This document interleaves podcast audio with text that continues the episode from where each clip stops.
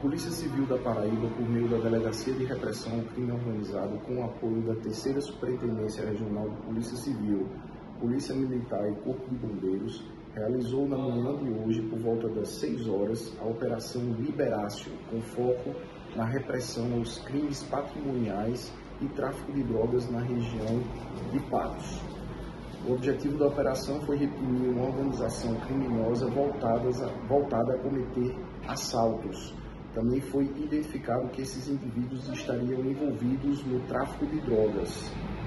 Foram cumpridos é, 10 mandados de busca e apreensão, resultando na prisão em flagrante de dois indivíduos, a apreensão de quatro armas de fogo e mais de 150 munições. Também foi localizada e erradicada uma plantação de maconha com estimativa de 40 mil pés, num terreno de 2 hectares.